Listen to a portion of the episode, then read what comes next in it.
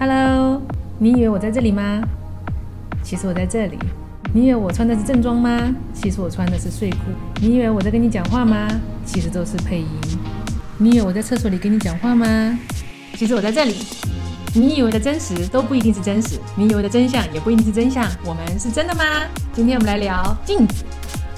聊镜子是因为最近抖音啊，还有国外明星的擦镜挑战很火啊，大家有没有看到啊？就是这个，嗯嗯，基本上的套路就是一边擦，一边挑出个特别漂亮的自己。Will Smith 也在玩这个，哦，给你看个曾志伟的版本。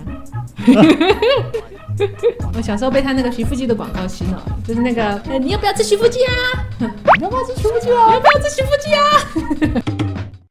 哎，现在我们每一家里面都有镜子啊，一般都放在卫生间，给大家洗洗手的时候整理一下自己的仪容。嗯，仪容，仪仪容，仪容。那么人类最早的镜子会是什么样子呢？这个考古学家研究发现，人类最古老的镜子是用黑曜石做的，主要产自于中美地区，也是墨西哥的国石，是岩浆喷射出来以后形成的天然琉璃。黑曜石在墨西哥的眼里一直都是具有神性的。我们中国古代也有很多镇宅辟邪的神像，就是用黑曜石做的。墨西哥玛雅神殿里面，黑曜石也经常用在很多神兽和雕像的眼睛或者是武器上。但是要说到黑曜石做镜子，就要提到中美洲的阿兹特克文化，紧挨着这个玛雅文化的这个地方，他们的神话里面有一个黑暗神。叫做波斯卡特里波卡，这个神就有一个黑曜石做的一个烟雾镜，而这个烟雾镜吧，就有一个预知过去和未来的能力。过去就是跑预知的？回回溯回溯过去。据说他能从这个镜子里面看到人和神的行动。后来阿兹特克文化这个镜子的预知能力一直保留下来，在他们全盛的时期，就用黑曜石做了一次非常有名的占卜。这个法是做完法。给国王说，他的统治和权力即将结束，而推翻这个国家的人是骑在鹿背上的全副武装的人。骑鹿了？搞错了吧？是马吧？这里非常的准确。中美洲那群人没有见过马，占卜师他以为那是鹿。不久以后，西班牙人就征服了这块中美洲，就占领了这块土地，就是全副武装，骑着马刺杀了他们的国王。哦，指鹿为马。在古代，镜子一直都是跟灵魂、跟占卜相关。中国也有镜子占卜的一个民间习俗，叫做镜听，就是在除夕或者大年初一的晚上，在家里煮饭炒菜的那个锅里面注满了水，然后拿勺子放在水上，然后转一下，勺子指着那个方向，你就要抱着这块镜子，沿着这个方向走出去。哦，就是那个去 party 啊，去那个转瓶子那个游戏吗？经常经常去 party 是吧？你走出去之后，只要听到人声，你就得停下来，因为你要仔细听这个人讲了什么。通常听到的第一句话就是你占卜的答案。诶，曾经就有这么一个故事啊，讲的是一对兄弟，他们都要考取功名。哥哥的成绩比较好，弟弟的成绩比较一般般。弟弟的老婆就非常担心弟弟能不能高中，所以大年初一的晚上他就去静听了。出门他就碰见两个人，其中一个人给另外一个人开玩笑说：“你凉快去吧。”嗯，没了，没了，就这么一句话，没头没尾的。所以他回去之后怎么想都想不明白这句话到底什么意思。后来两个兄弟去考完试回到家，放榜的时候已经是大夏天了。这个时候两个兄弟的老婆就在厨房跟婆婆一起煮饭，烟熏火燎，大汗淋漓。突然来了一个报喜的。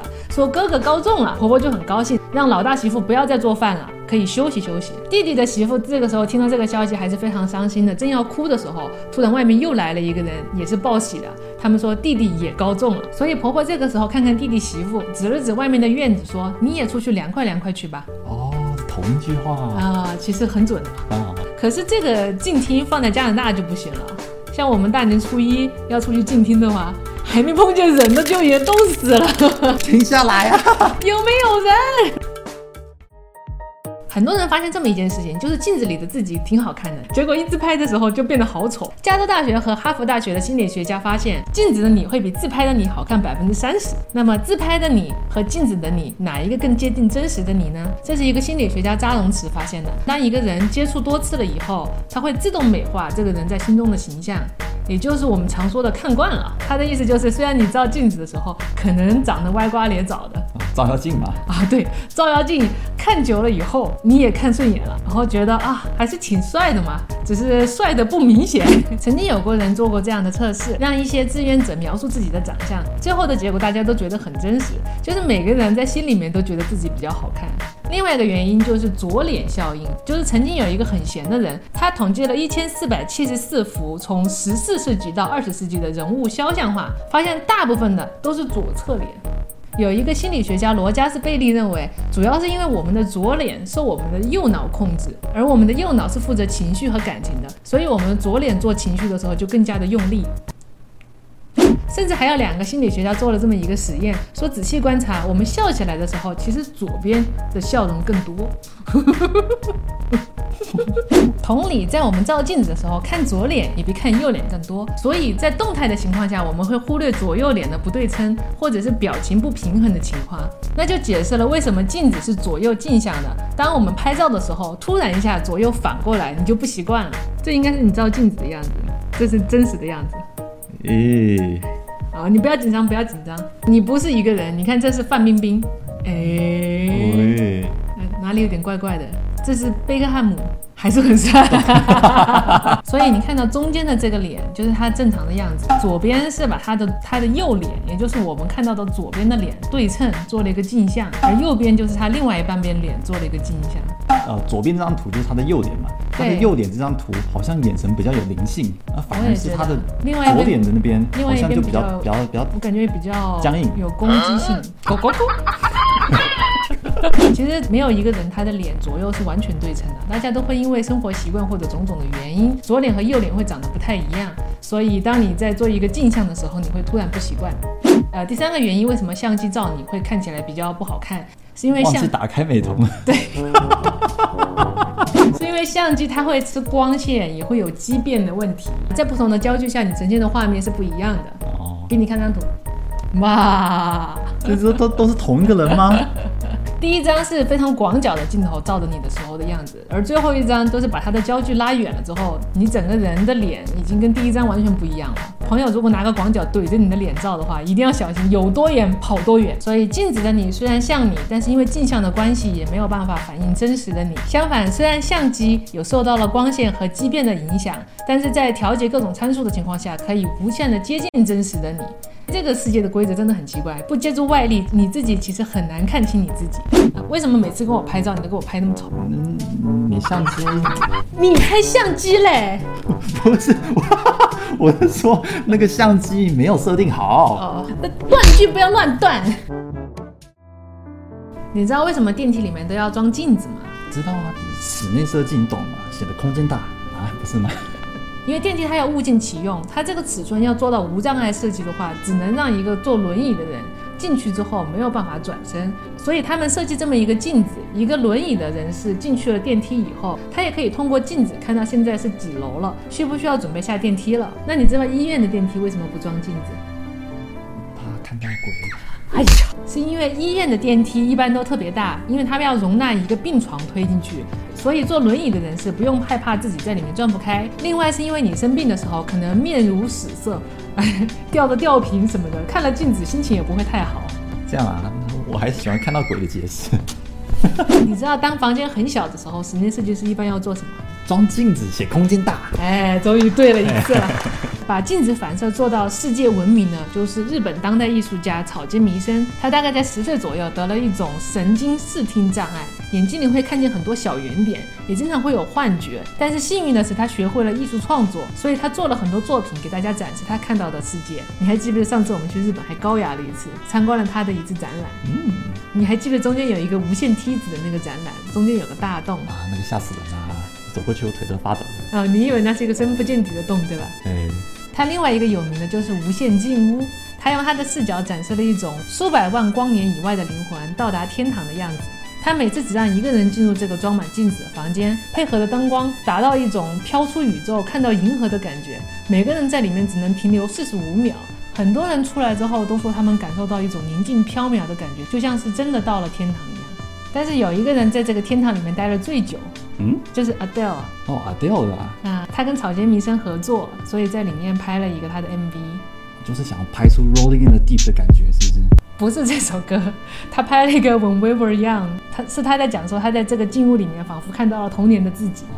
草间弥生曾经说过，你会在进屋里面感觉自己在另外一个世界被修复。那你上次有感觉到你自己的灵魂被修复吗？上次过去我腿软了，我记得我好像被你修理。他这个创作很神奇，就是利用镜子的反射，在很小的房间就能创造出银河的效果。你有没有想过，其实用镜子就可以创造一个世界？你看人，他就是对称的。空间折叠就是一个新的空间，所以只要镜像一下，你就可以创造一个无限的宇宙。其实我们也没有办法说出我们是真实的，还是镜子里是真实的？镜子后面有没有另外一个世界？那么看到镜子后面的那个人，就要说到镜子测试了。这是在一九七零年，一个生物学家对着镜子刮胡子的时候，突然想到的一个自我意识的测试。这个灵感来自于达尔文对黑猩猩做过的一个实验，就是达尔文想测验黑猩猩能不能判别镜子里的是自己，还是一个长得很像自己的一个猩猩。当时的结论是，大部分的猩猩都有这个判别的能力的。所以这个刮胡子的科学家就拿很多动物做了这样一个镜子测试，把脸上或者是一个可以触碰的，但是不借助镜子是没有办法看到的部位用颜料涂上。如果他看到镜子里面的那个自己脸上有东西，有去摸镜子的这种就是没有自我意识的。但他如果发现这是自己的脸上有东西，摸一摸自己的脸。啊，觉得哎呀，哎，我的脸是不是有个什么红东西？我的头上是不是有一个绿东西？那么，那么他就是有自我意识了。这个镜子测试为什么神奇？是因为这么多测试的结果，只有五个手指头能算得出来的动物通过了这个测试。哪五个？有黑猩猩、猕猴、海豚、大象，还有一种裂唇鱼。那人呢？你不知道啊？你问我干啥？其实好问题啊，人其实差点也没有通过。哦。因为他们发现婴儿是不能发现镜子后面的是反射还是自己，要长到一岁半以上的小孩，他才能辨别镜子和镜子外面的区别。所以这么说，你觉不觉得有可能是人其实是可以看见镜子里面的世界的，只是自我意识开始出来了，反而我们就看不见了？哎，说不定啊。哎，哪里？我想起哆啦 A 梦那一集，这是我的童年噩梦。什么情况？就是那集哆啦 A 梦它有一个镜子的机器。可以反射和复制你照给他的东西，所以当时大雄不是第一件事情就是拿钱去照吗？结果他在复制钱，结果他那个钱照过来是这个镜像的，就不能用。他一计不成又来一计，他就去找胖虎和小夫借他们的玩具，然后拿去复制。就他复制的时候，正好是背对着这个镜子的，镜子里面的那个大雄把他抓进了镜子的世界啊，结果假的大雄就出来了。出来了以后，出来大雄呢？真的大雄被关在镜子里面了。出不来了，卡住了，卡住了，他把镜子关了啊。然后，然后假的大雄出来之后就开始用左手写字，人也变得非常的怪。后来哆啦 A 梦就开始怀疑，怀疑打开镜子发现真的大雄在里面，他把他救出来了。当时那个大雄被关在镜子里面好久都没有出得来，好吓人啊，很可怕的。嗯，还有一件事情细思极恐，达芬奇你知道吧？达芬奇上上集还在做口罩啊，他又来了，他是镜像写字的。哦，听我讲，听我讲，他是左手写字的，而且在他的手稿里面，里面有很多跨时代的发明啊。但是最好玩的，里面的文字都是镜像的。呃，有人说他故意这样写，是因为他的发明不想让别人知道；也有人认为他是左撇子，所以这样写也不容易沾到墨。但是你知道的，我们见到的大部分左撇子都是正着写字的，也就是说，我们的文字是这么正着看的，其实很难在脑子里面做一个镜像的切换。反过来，哦，他是写是像这边有个镜子这样写，所以说如果是写 A P P，那他就写 Q Q A。Q Q A 好可爱啊！其实反过来看的话，不要说写了，连正常的阅读都会遇到很大的阻力。而且还有一个细节，就是达芬奇不但字都是反着写的，他连笔记本都倒着用的。他一拿来就直接翻到最后一页，然后一页一页的写到第一页。哎，好诡异哦！达芬奇就是大熊啊？不是大熊，他 他是从镜子里跑出来的，真的达芬奇被关进去了。哆啦 A 梦那个东西可以成功哎，什么成功？就是就是那个大雄啊，他不是在拿钱，然后要去做镜像，然后做一个钞票。对啊，但是它是镜像的呀。镜像拿到手上之后，你再做一次镜像不就好了？哪里？哎，